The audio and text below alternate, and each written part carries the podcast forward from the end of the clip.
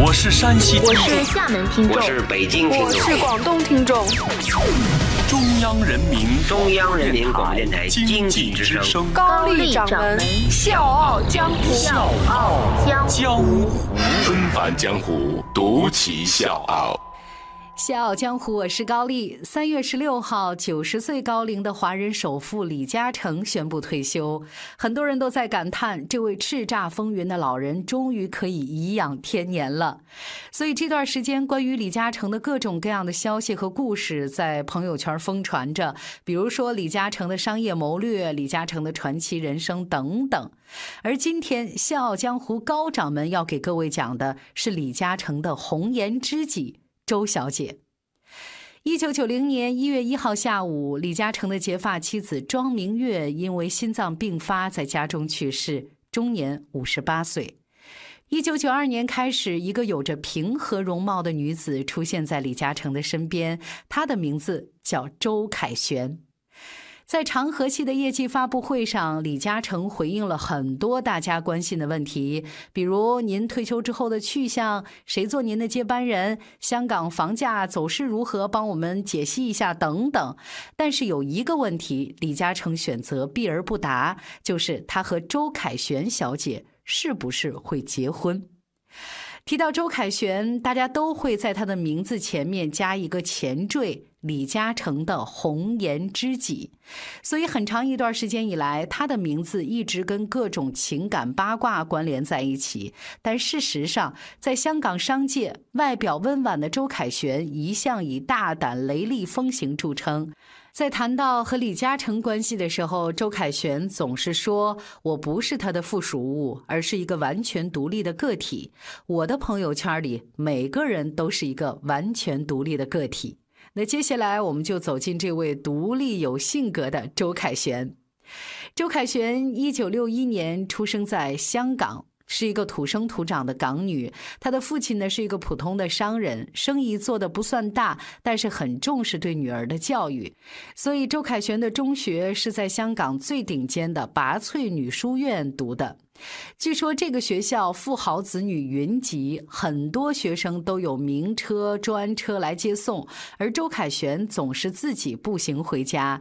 虽然生活简单朴素，但是并没有影响他在拔萃女校的名气。因为精通曲棍球、游泳，还有话剧等等，他还当选过学生会的会长，曾经是不少师妹心中的偶像。中学毕业之后，周凯旋去了澳大利亚新南威尔士大学留学，之后又去了英国，一直到上世纪八十年代末，他才回到香港去工作。当时呢，周凯旋的资历很浅，但是他敢于向知名电影经纪人施南生推荐自己，没想到呢，这俩人是一拍即合，很快就成了好朋友。在施南生的引荐之下，周凯旋进入到香港的上层社交圈儿。除了认识各路商家，他还结识了时任东方海外董事长董建华的表妹张培薇。这俩人呢，后来也成了闺蜜，而且一起组建了公司。一九九二年，香港地产商把投资重点转向了内地，北京地产业急剧升温。当时的周凯旋作为公司董事，负责北京的地产项目投资。从来没有过地产操作经验的周凯旋，在北京考察了一圈，相中了位于王府井地区的一栋六层小楼。但是他一打听才知道。整个东长安街以及王府井地区都属于统一规划，要开发这栋楼，必须把它周边的一万平米整片开发。经过仔细的研究和调查，周凯旋索性全面吃下王府井到东单金街和银街之间的十万平方米的地段，并且以东方海外的名义把项目取名为东方广场。周凯旋的气魄一下子轰动了整个香港，因为整个项目庞大，香港很多家的地产商参与合作，李嘉诚就是其中之一。一九九三年秋天，三十二岁的周凯旋在北京王府饭店第一次和年长他三十三岁的李嘉诚见面。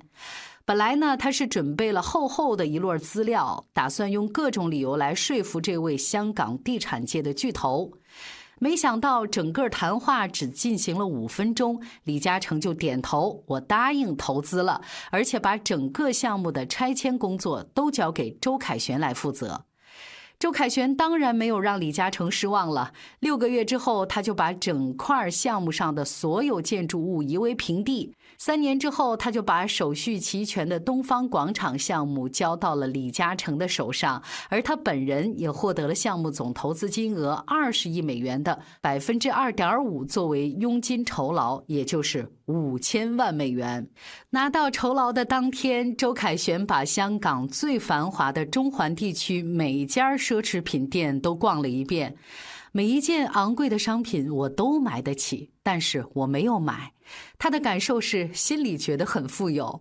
东方广场项目不但让周凯旋赚到了人生第一桶金，也让他走进了长江实业集团和李嘉诚。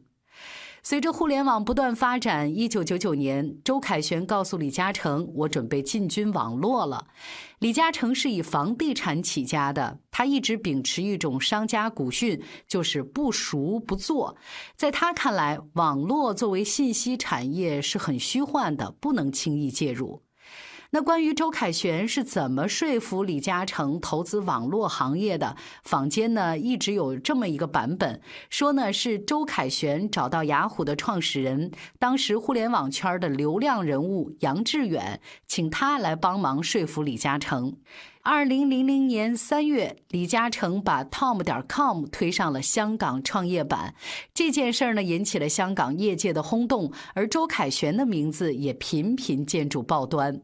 公司上市之后，周凯旋身价飞涨，一直到了最高的一百二十七亿港元，成为香港排名第二的女富豪。对于互联网和新科技的敏感，让周凯旋和闺蜜张培薇一起创办了维港。投资成立两年之后，李嘉诚也跟着加入了。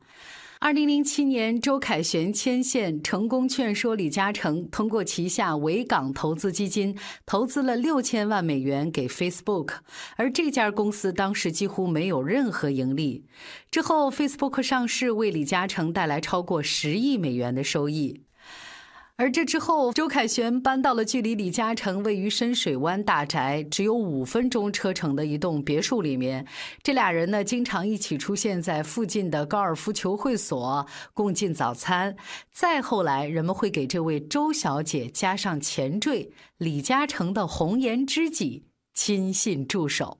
我是水皮，向你推荐有性格的节目《笑傲江湖》，请在微信公众号搜索“经济之声笑傲江湖”，记得点赞哦。但是我们的主人公周凯旋选择低调隐居，不轻易露面，也不张扬。偶尔在社交场合出现，他永远是一身职业装的打扮。而且呢，我发现一个细节，就是他的配饰永远是一副贝壳状的耳环，二十多年都没有变过。对于一个女富豪来说，这几乎是不可思议的事情。但是周凯旋说，那是他喜欢了很久，用第一个月打工的钱买来的。周凯旋始终认为自己是个很独立的人。他说，在男女之间的感情上，最靠得住的感觉是你是不是我最不可替代的朋友，这是一个原则。你有一个这样的关系，是什么都不用怕的，才能让对方长久的眷恋。其实这很简单，但是也很难做到。所以，周凯旋的关系哲学是不把关系做成包袱。他认为这样的关系才能自然，才能强壮。所以，一直到今天，他依然是当初的周小姐。小江或是高丽，明天见。